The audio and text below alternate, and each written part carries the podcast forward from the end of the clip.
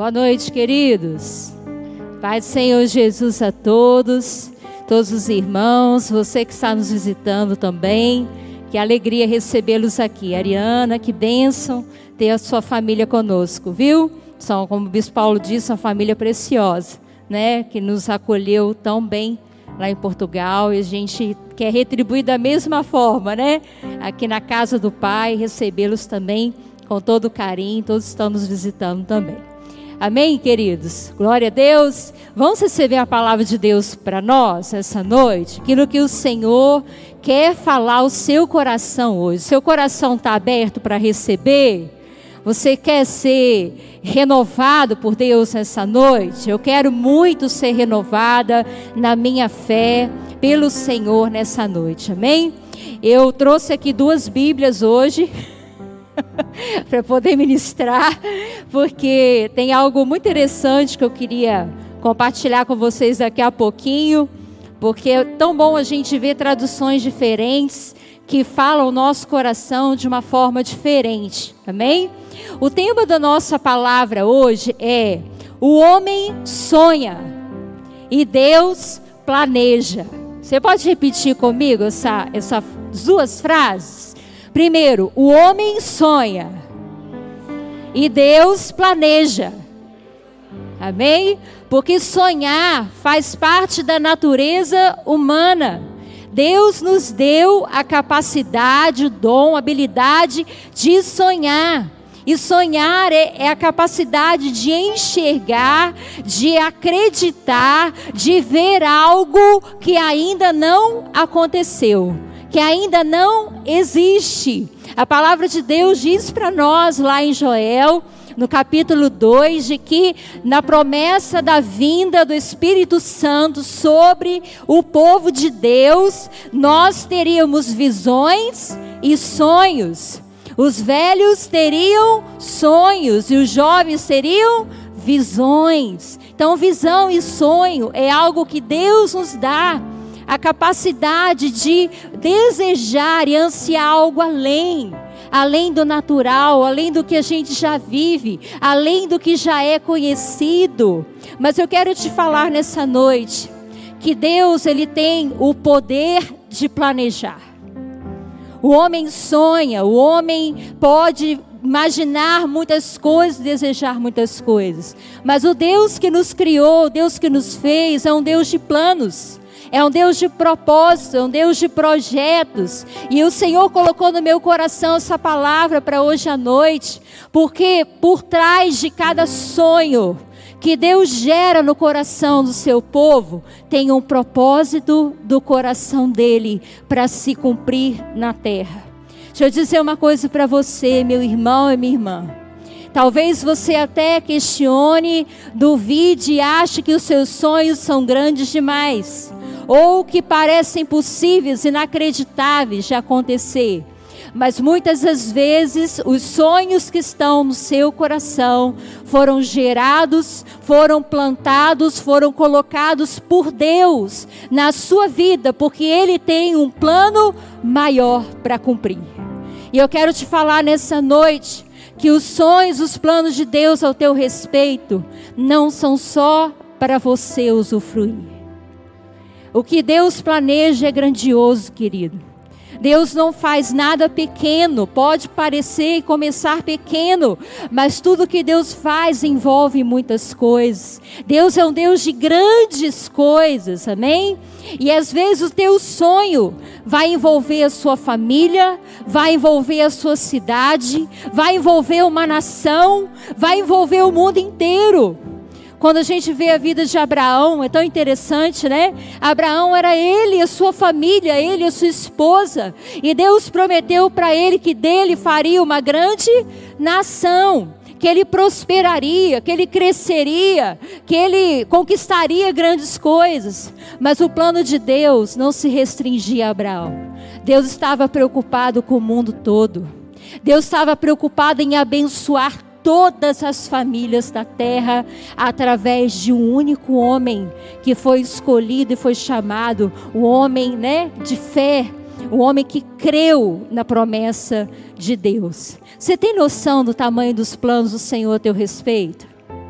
Você faz ideia da repercussão ao seu redor, o impacto que pode ser gerado a partir de uma grande vitória, de uma bênção, de um milagre, de uma conquista que você tem na sua vida? A gente vai falar um pouco sobre isso nessa noite. Em Hebreus capítulo 11 diz que a fé é o que? É enxergar aquilo que a gente não vê, é acreditar naquilo que ainda não podemos ver. Se você puder abrir comigo, Hebreus 11, versículo 2. Deixa o Espírito Santo nos conduzir nessa noite, aquilo que Ele quer falar conosco. O que Ele está querendo resgatar dentro de você, que talvez esteja perdido. Hebreus 11, 1 e 2 diz: Ora, a fé é a certeza de coisas que se esperam, a convicção de fatos que não se veem. Pois pela fé os antigos obtiveram bom testemunho. Então, fé tem a ver com sonho, querido. Sonho nada mais é do que fé, do que acreditar em algo que ainda não existe. Como anda a sua fé? Como está o nível, o tamanho da fé do seu coração? O Senhor mesmo já nos deu uma porção de fé. A fé é um dom, ela já está em você, ela já foi gerada dentro do seu coração, mas cabe a nós cultivar, cabe a nós cuidar, fazer crescer, aumentar essa fé dentro de nós. Eu queria que você abrisse comigo a sua Bíblia no Salmo 126. E aí que eu quero ler com você, eu sei que você já ouviu esse salmo, Muitas vezes ele é motivo de canções, é uma inspiração do povo de Deus no momento tão importante da jornada deles e tem tudo a ver conosco, com a nossa trajetória, com a nossa vida cristã. O Salmo 126, eu vou ler só na versão mais comum, primeiro versículo, você vai lembrar dele. Diz assim: quando o Senhor restaurou a sorte de Sião, ficamos como quem sonha. O que está escrito na sua Bíblia? Como quem sonha. Agora eu vou ler para você todo o capítulo, todo o salmo, na versão, na mensagem, que é uma versão mais atualizada e mais extensa, mas que eu tenho certeza que você vai entender. Olha o que diz a palavra de Deus. Parecia um sonho, bom demais para ser verdade.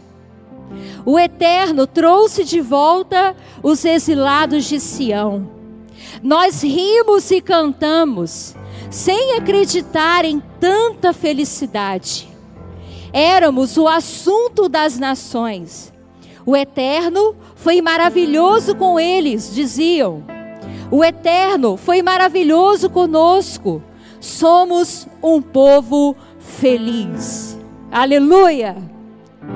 E agora, ó Eterno, age de novo a nosso favor, enviando a chuva sobre a nossa vida assolada pela seca.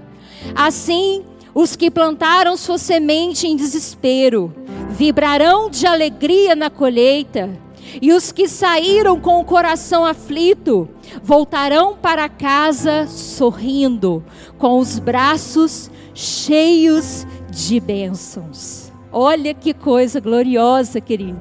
Que palavra atual para a nossa vida, tudo a ver com aquilo que a gente vive no nosso dia a dia. Esse é um salmo que fala do retorno de um cativeiro um povo que estava exilado há 70 anos na Babilônia, escravizado, o povo de Deus escravizado, sofrido, abatido, sem fé, sem esperança, sem liberdade. E agora eles estão como quem sonha. Agora eles estão nem acreditando naquilo que Deus fez, que Deus os libertou de um grande cativeiro. Alguma vez na sua vida, você já falou essa frase? Parecia um sonho.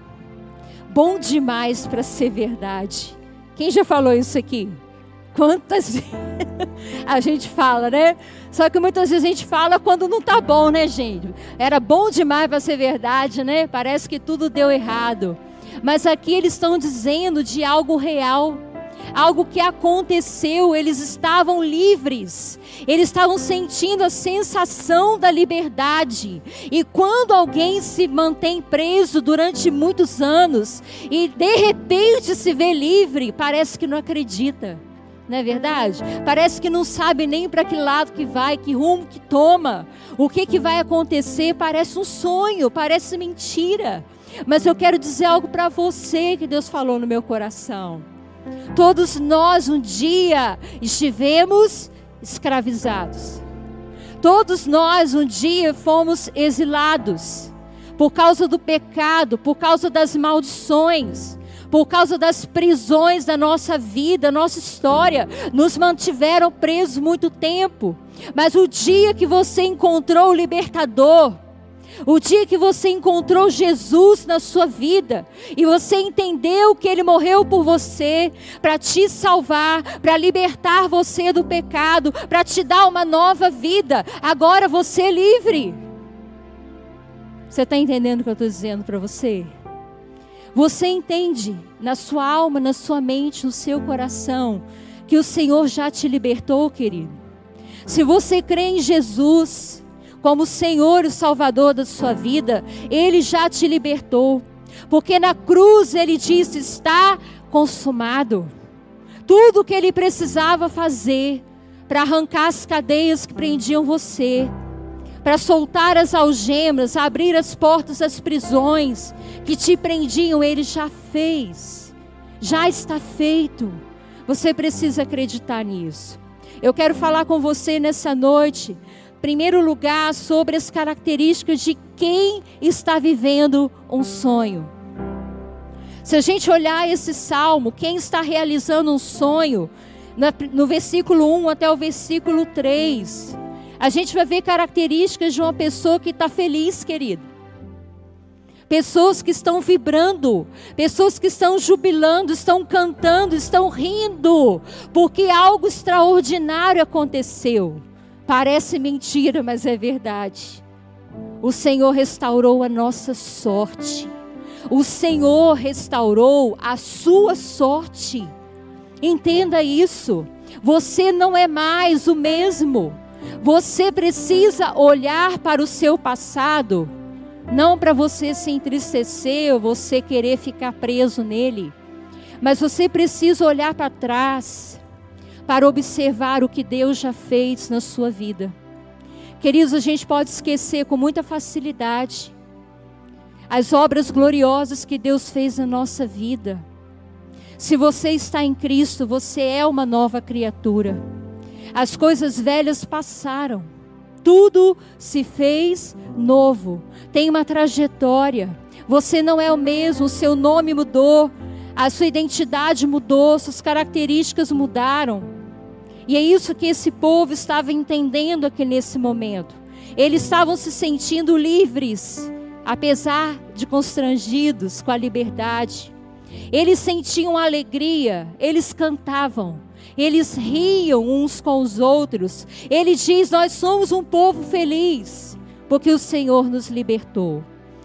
E ele diz aqui nesse texto que grandes coisas o Senhor tem feito por nós, por isso estamos alegres.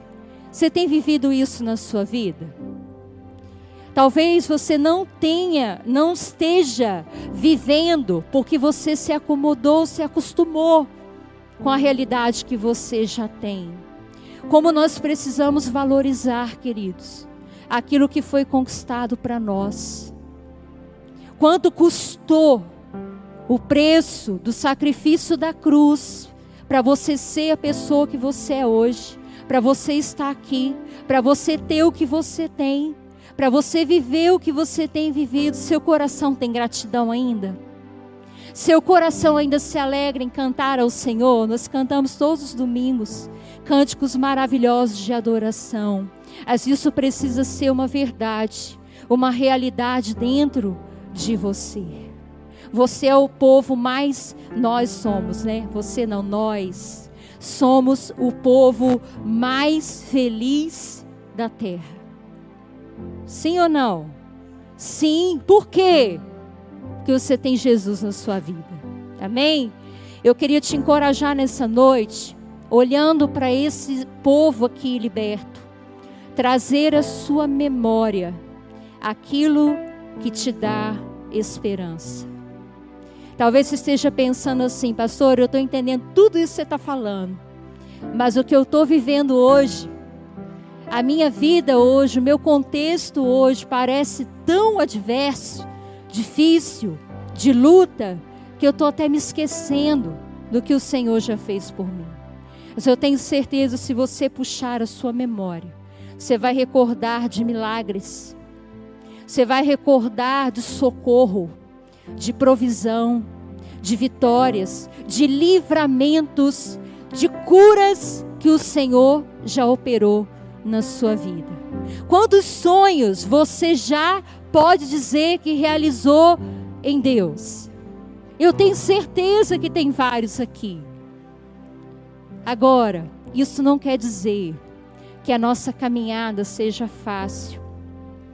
O Senhor mandou dizer para você nessa noite que é um tempo de sonhar de novo. É um tempo de sonhar de novo. Nós cantamos muitas vezes a canção, né? Senhor, faz de novo, faz de novo, faz de novo. Nós pedimos, Senhor, queremos ver o teu poder de novo. Queremos ver os teus sinais, suas maravilhas de novo. Aquilo que eu já experimentei um dia, eu quero viver de novo. Eu sou aqui para dizer a você que é tempo de sonhar de novo. Há muitos sonhos que estão deixados de lado.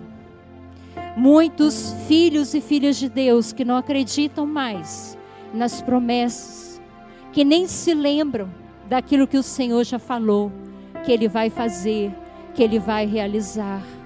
Nós precisamos inclinar o nosso coração em Deus, queridos, nessa noite.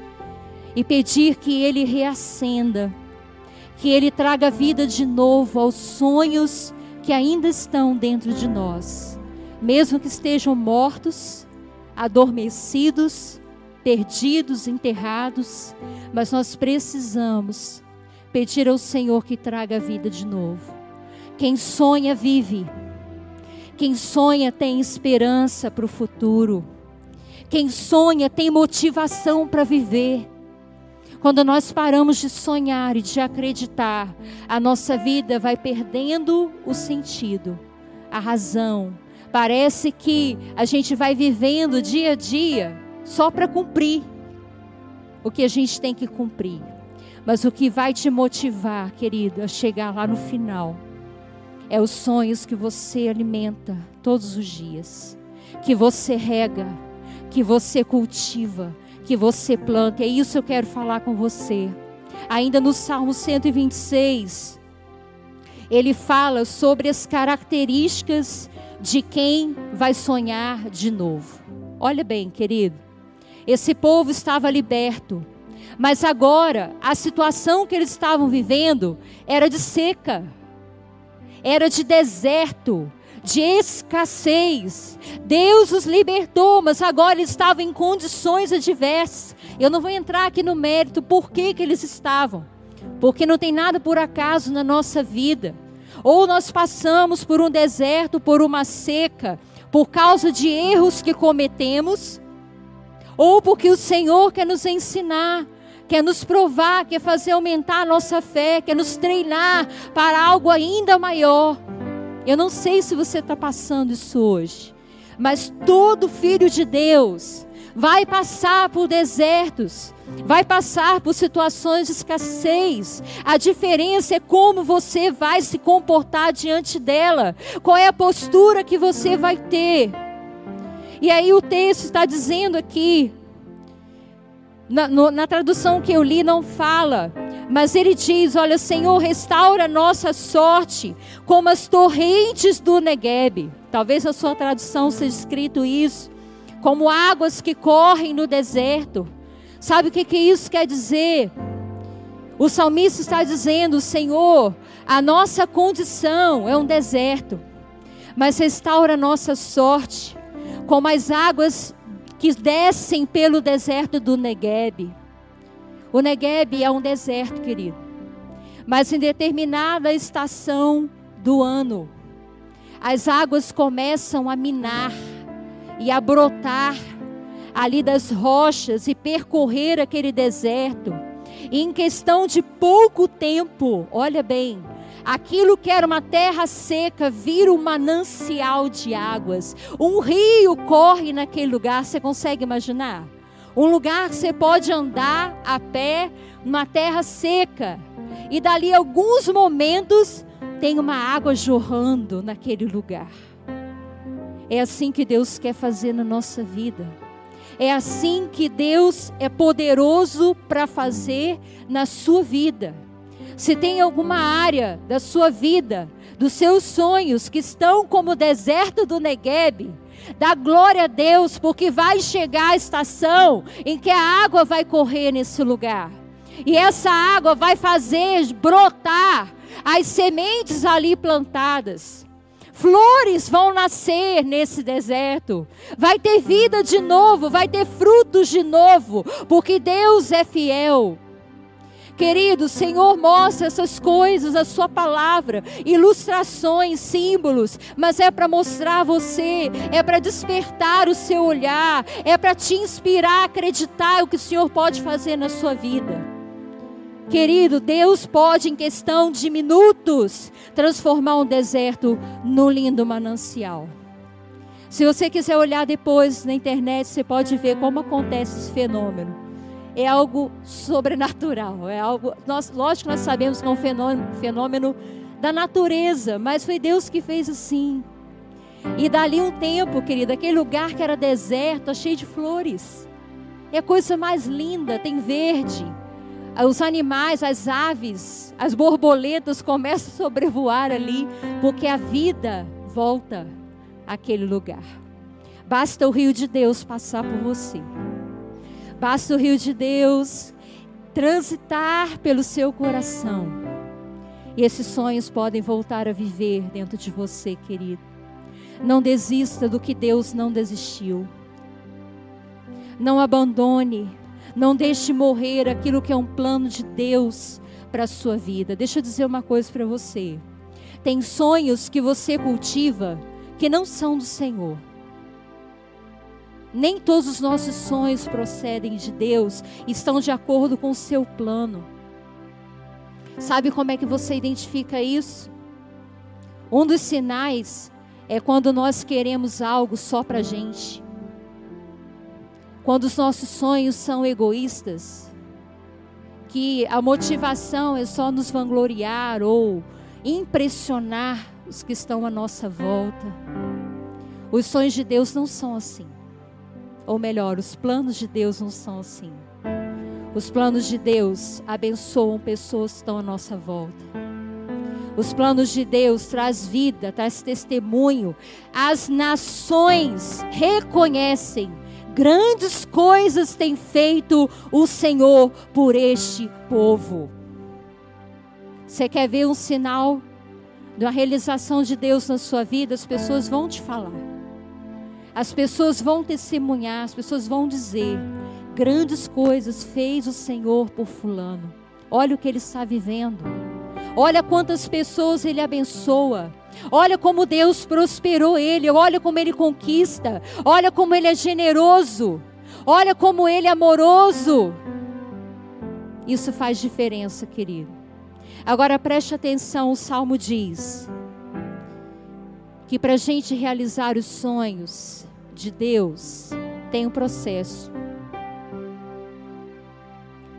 O Negueb ele pode se encher de água, pode dar muitos frutos, pode gerar vida de novo dentro de nós. Mas a colheita tem um processo. Nós não podemos colher se nós não plantarmos. E muitas vezes, queridos, para a gente viver os planos de Deus, os sonhos que estão gerados no nosso coração, nós vamos precisar semear a preciosa semente. O texto diz que esses filhos de Deus tinham que plantar a preciosa semente. E eu fui ver, sabe o que, que significa a preciosa semente? Não é qualquer uma. A preciosa semente é aquela plantada com aflição. A semente mais preciosa que você pode colocar diante de Deus é aquela que mais custa para você. Que custa as suas lágrimas. Que custa o seu choro, a sua entrega, a sua renúncia, as suas incertezas. Sabe quando você só tem ali um copo d'água? É tudo que você tem. E você pensa, eu preciso semear. É o que eu tenho mais precioso. Eu não sei se eu vou beber água hoje mais. Mas eu vou derramar essa água na terra que o Senhor está mandando. Isso custa as minhas lágrimas de preocupação, de ansiedade, medos. A colheita dos sonhos depende de lágrimas. Quantas pessoas têm chorado? Deixa eu dizer para você uma coisa. Não se preocupe se você tem chorado aos pés de Deus para realizar os seus sonhos. Não se preocupe, você está fazendo a coisa certa. Porque as lágrimas regam, as lágrimas demonstram a nossa entrega para o Senhor. O Senhor não vai receber sementes de você entregues em murmuração, impaciência, por obrigação, mas aquelas que são entregues com lágrimas, o Senhor recolhe, o Senhor abençoa, o Senhor faz germinar, o Senhor faz crescer. Eu quero contar um testemunho para vocês aqui. Posso, amor? Deixa eu dizer uma coisa para vocês. Eu tinha muitos sonhos desde jovem. Me converti com 18 anos. E eu comecei a entender que Deus tinha um plano na minha vida. Deus sempre falou comigo sobre os planos dele através de visões, de sonhos, muitas e muitas vezes. Tanto na vida pessoal, quanto no ministério, quanto no, no, nos sonhos de, ter, de ser mãe Deus me falava, me mostrava através de visões. Eu sonhava, eu entendia a confirmação de Deus. E eu lembro quando eu sonhava em casar, que é o desejo de quase todas as mulheres, né? Eu me converti e quando a gente converte, a gente entende que a gente precisa ter um companheiro, né, amor? Precisa casar, precisa caminhar junto com alguém para viver os projetos de Deus. Não estou dizendo que isso é uma regra para todos, mas a minha vida foi dessa forma. E o bispo Paulo não tem noção das lágrimas que eu derramei, não. Muitas lágrimas, querido. Porque enfrentar a solidão, enfrentar a carência, enfrentar a espera, o tempo, ver o tempo passar, os aniversários vão chegando, né? Aí vai 20, 21, 22. Aí cada ano que passa a gente vai ficando mais, né? O Senhor, vão, né? Vai acontecer, agora vai, né? E eu lembro que eu orava, querido. Isso é uma coisa que eu fazia, era orar. Eu orei muito aos pés do Senhor, pedindo a Deus o homem que seria ideal para minha vida. Falava tudo as características físicas, caráter, emocional, ministério, falava tudo. E as lágrimas lá, viu? Regando as minhas sementes lá no chão do meu quarto. Os Paulo não sabe isso não. Deixa eu dizer para você, um dia Deus me deu uma, um sonho. E eu estava na igreja, nesse sonho, e tinha um homem do meu lado, um rapaz do meu lado. E eu conseguia ver a silhueta, eu conseguia ver o, o tamanho e é, as proporções, mas não vi o rosto. Eu entendi que Deus estava me confirmando, né? Esse aqui é o meu varão, marido que Deus vai mandar. E querido, foi um, foi dois, foram três anos, foi, nem me lembro, nem, nem é bom contar, né, gente? Deixa para lá.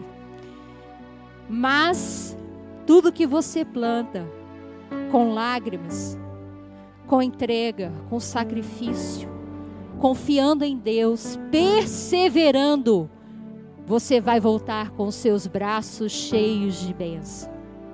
Os seus braços vão ser cheios, os feixes de trigo.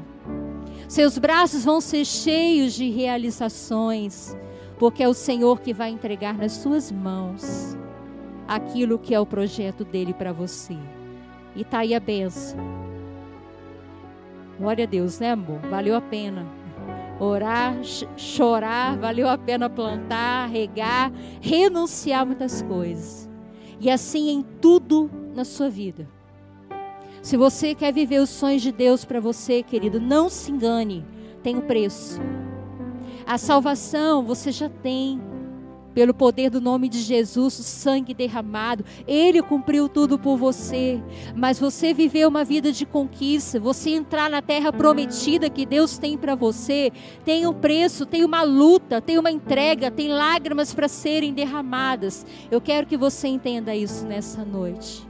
Se você for capaz de perseverar, se você não for daqueles que desistem, olhe para trás, porque a palavra de Deus diz que Deus desses Deus não se agrada, dos que retrocedem, dos que desistem. Mas se você for perseverante e se você for verdadeiro com Deus, você vai colher. Você vai ver nas suas mãos e você vai dizer como esse povo disse aqui: parecia um sonho bom demais para ser verdade. E eu quero falar com você um pouquinho, rapidamente, sobre um exemplo tão tremendo da Bíblia para mim. Abre sua Bíblia em 1 Samuel. Tem segredos de Deus na sua palavra para você viver, para você realizar os seus sonhos. Rapidinho, 1 Samuel, capítulo 1, de 1 a 8. A gente vai ver uma mulher de fé uma mulher de lágrimas, uma mulher aflita, uma mulher envergonhada, humilhada, mas que tudo isso cooperou para que ela realizasse o seu maior sonho: ter um filho. 1 Samuel, capítulo 1, vou ler até o versículo 8 e a gente vai entender algumas coisas que Deus falou meu coração. Houve um homem de Ramataim Zofim, na região montanhosa de Efraim, cujo nome era Eucana, filho de Jeroão, filho de Eliú, filho de Tou, filho de Zufre, Efraimita. Tinha ele duas mulheres, uma se chamava Ana e a outra Penina. Penina tinha filhos, Ana, porém, não os tinha. Este homem subia da sua cidade de ano em ano a adorar e sacrificar ao Senhor dos exércitos em Siló. Estavam ali os dois filhos de Eli, Rufne e Finéias, como sacerdotes do Senhor.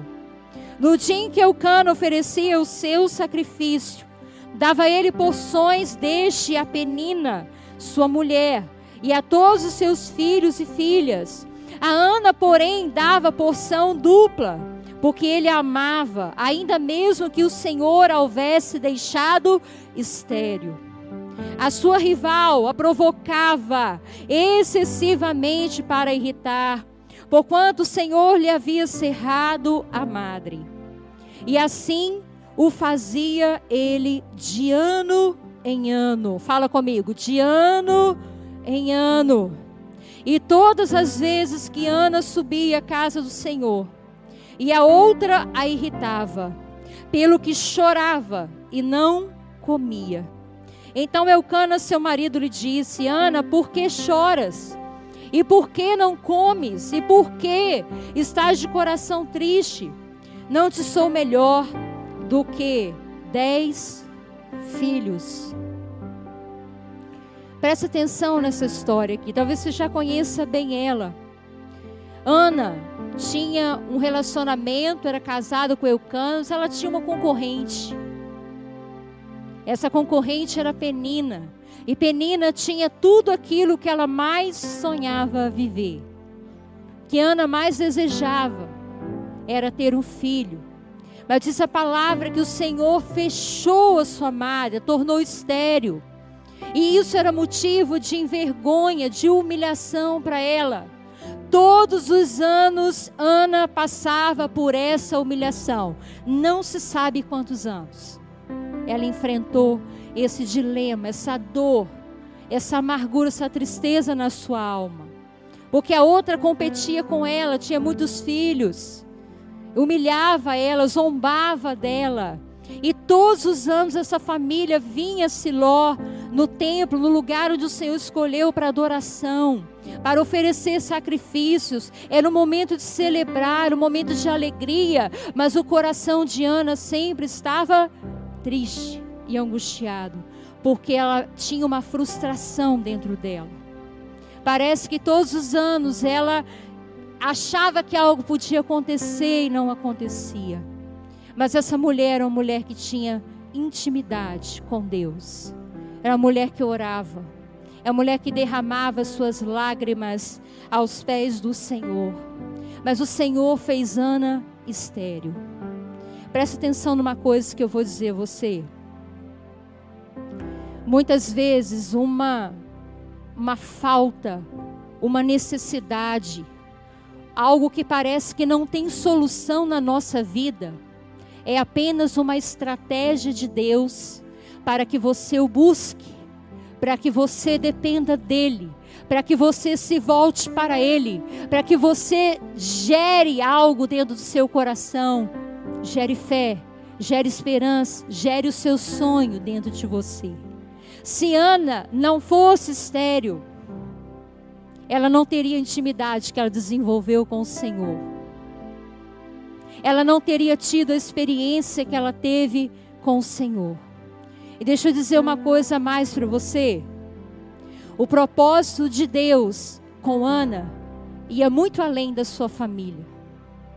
O propósito de Deus com Ana envolvia uma nação inteira.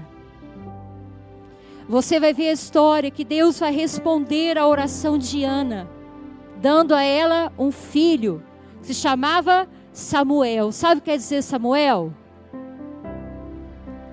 Do Senhor eu pedi. O Senhor ouviu. Isso quer dizer Samuel. Mas o plano de Deus, querido, era muito maior do que apenas dar um filho a Ana. O plano de Deus era dar um profeta, um sacerdote para uma nação inteira. Foi através da vida dessa mulher sofrida que Deus levantou um grande homem de Deus para ser um instrumento de restauração na nação de Israel. Presta atenção no que eu estou te falando. Tem adversidades na sua vida, para muitos tem esterilidade, tem escassez, tem falta, tem uma limitação, mas entenda, Deus pode usar isso para fazer um grande milagre na sua vida e na vida das pessoas que estão à sua volta.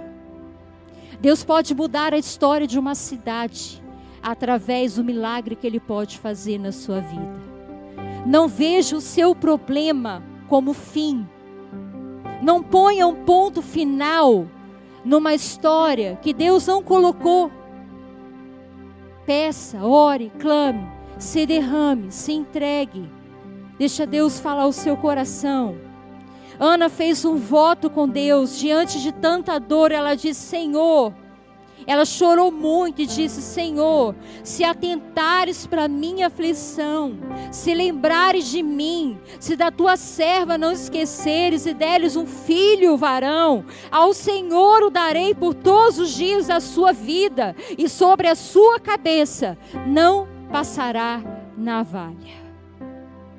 É ao ponto que chega alguém que confia em Deus, mas a sua dor é muito grande é capaz de entregar de antemão aquilo que o Senhor quer dar, aquilo que está pedindo para Deus. Você é capaz de fazer ao Senhor um voto, de entregar a Ele aquilo que você mais sonha.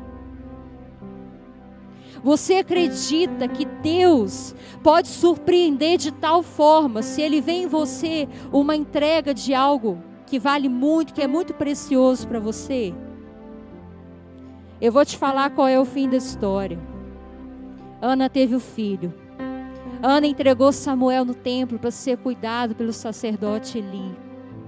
E diz a palavra do Senhor, querido. Olha o que, que Deus faz na vida de uma pessoa. Capítulo 2, no versículo 20. Olha o que o Senhor fez com Ana.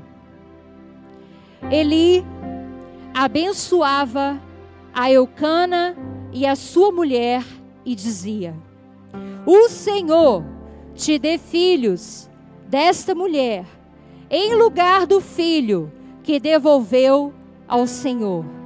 E voltaram para sua casa. Abençoou, pois, o Senhor a Ana.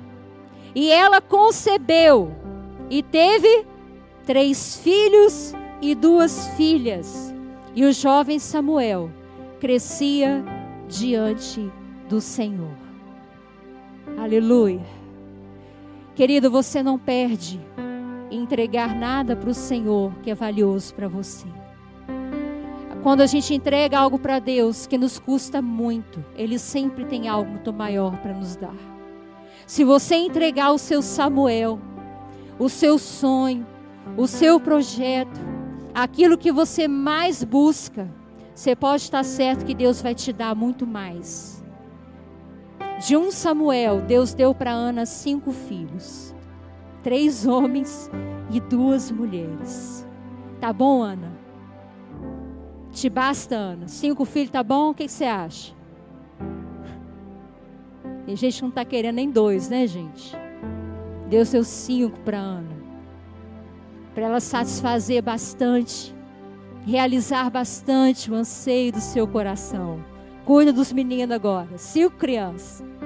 Glória a Deus, aleluia. Cuidado você pede para o Senhor, tá? Cuidado que você entrega também, Deus pode te dar mais. Glória a Deus por isso. Olha lá, a irmã está dizendo ali, ó, nove. Nove filhos, viu? Louvado seja Deus. Guerreira, viu? Louvado seja Deus. O que, que eu aprendo aqui, querido? Eu queria deixar para você nessa noite, como estratégia para você viver na sua vida. O seu sonho pode ser a resposta de Deus para muita gente, para muitas vidas, para muitas famílias. Deixa Deus usar a sua vida como instrumento de restauração, de milagre. Acredite naquilo, as promessas que o Senhor já fez para você. Tem outro segredo que a gente pode encontrar nessa história tremendo. A palavra diz que Ana estava amargurada enquanto ela falava com o Senhor em secreto. As palavras não saíam do seu lábio, ela falava no seu coração. Fale com Deus no seu coração. E outra coisa, diz a palavra de Deus, que enquanto ela orava, Eli ficou meio preocupado, achando que ela estava bêbada porque ela só mexia os lábios, a mulher parecia estranha. Mas ali Deus estava preparando a liberação da sua bênção através daquele sacerdote. Quando Elícia chega a ela e conversa com ela, e ela diz que está pedindo ao Senhor um filho, ele diz para ela que o Senhor atenda e cumpra o pedido que está no seu coração coração. E a partir daquele momento, Ana não mais ficava triste, não mais se amargurava e passava a comer. Entenda o que o Senhor está mostrando para nós essa noite. Você pode orar a Deus, você pode buscar a Deus, você pode regar a sua semente diariamente, mas você precisa ter uma bênção sacerdotal na sua vida. Quando o sacerdote abençoa você, o seu projeto, o seu sonho, pode estar certo que algo é liberado, que algo é desatado no mundo espiritual sobre a sua vida. Porque Ana parou de se amargurar e voltou a comer? Porque no momento que o sacerdote liberou aquela palavra, abençoando a vida dela, ela creu no milagre. Ela recebeu o seu milagre. Deus usa pessoas, querido, para liberar sobre a sua, sua vida palavras de bênção. Deus usa os sacerdotes para liberar sobre você as promessas do coração dele. Você acredita nisso? E assim se cumpriu o milagre na vida de Ana. O que que você está precisando fazer? O que que falta em você? Falta perseverança, falta fé, está faltando lágrimas, está faltando uma bênção, está faltando você esperar com paciência no Senhor. Está faltando você rever a motivação dos seus sonhos.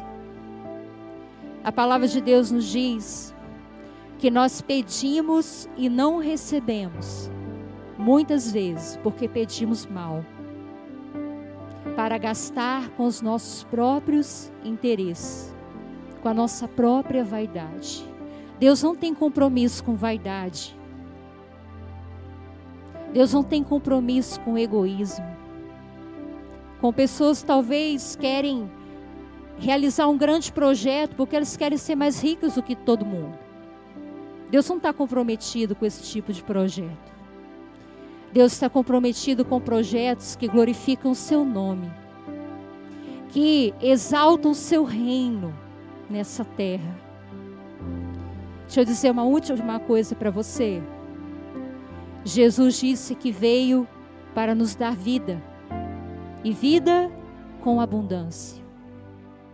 Essa vida, no original é Zoe, quer dizer vida plena, completa.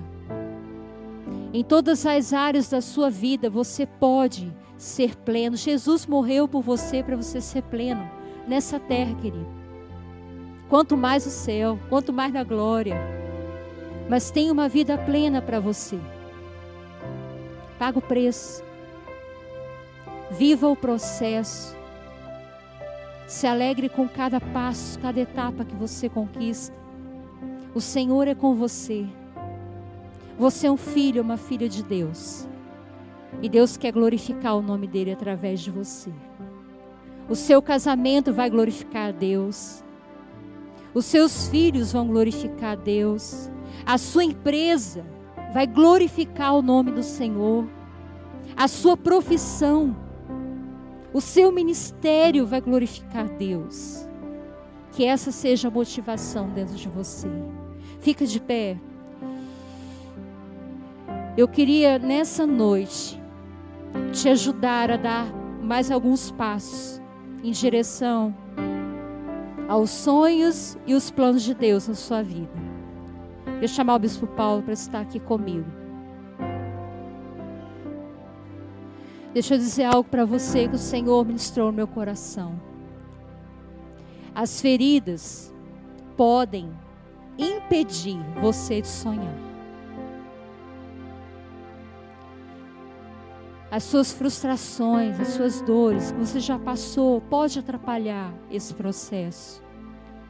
Mas hoje você pode ser curado do seu passado. Você pode recomeçar um novo processo de realização na sua vida hoje.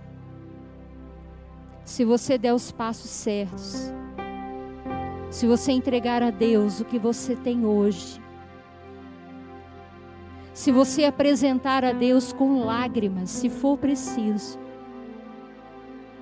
aquilo que você mais anseia, mais arde, o querer e o realizar vem de Deus. Tem muitos desejos no seu coração que vem de Deus, querido. Foi Deus que colocou aí. Não desista deles.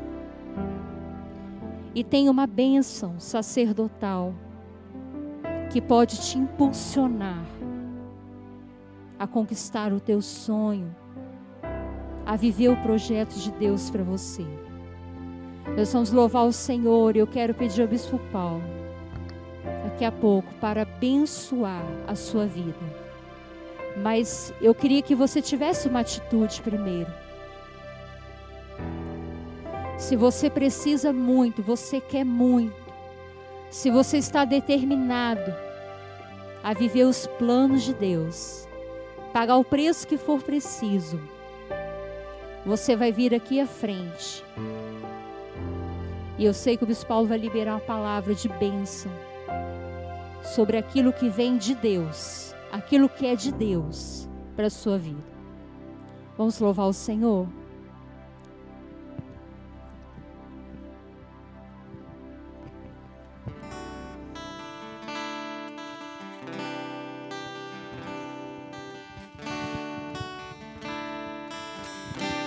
O seu sonho tenha a ver com vaidade. Pode adorar o Senhor. Ana podia pegar Samuel e esfregar na cara de Penina, falar: Agora eu tenho um filho. Mas ela entregou para o Senhor. Deixa o Espírito Santo sondar o teu coração enquanto nós adoramos aqui. Se tiver vaidade no seu coração, deixa na cadeira onde você está. Fala, Deus, eu não quero vaidade, não. Eu quero só o que vem do Senhor. Tudo teu.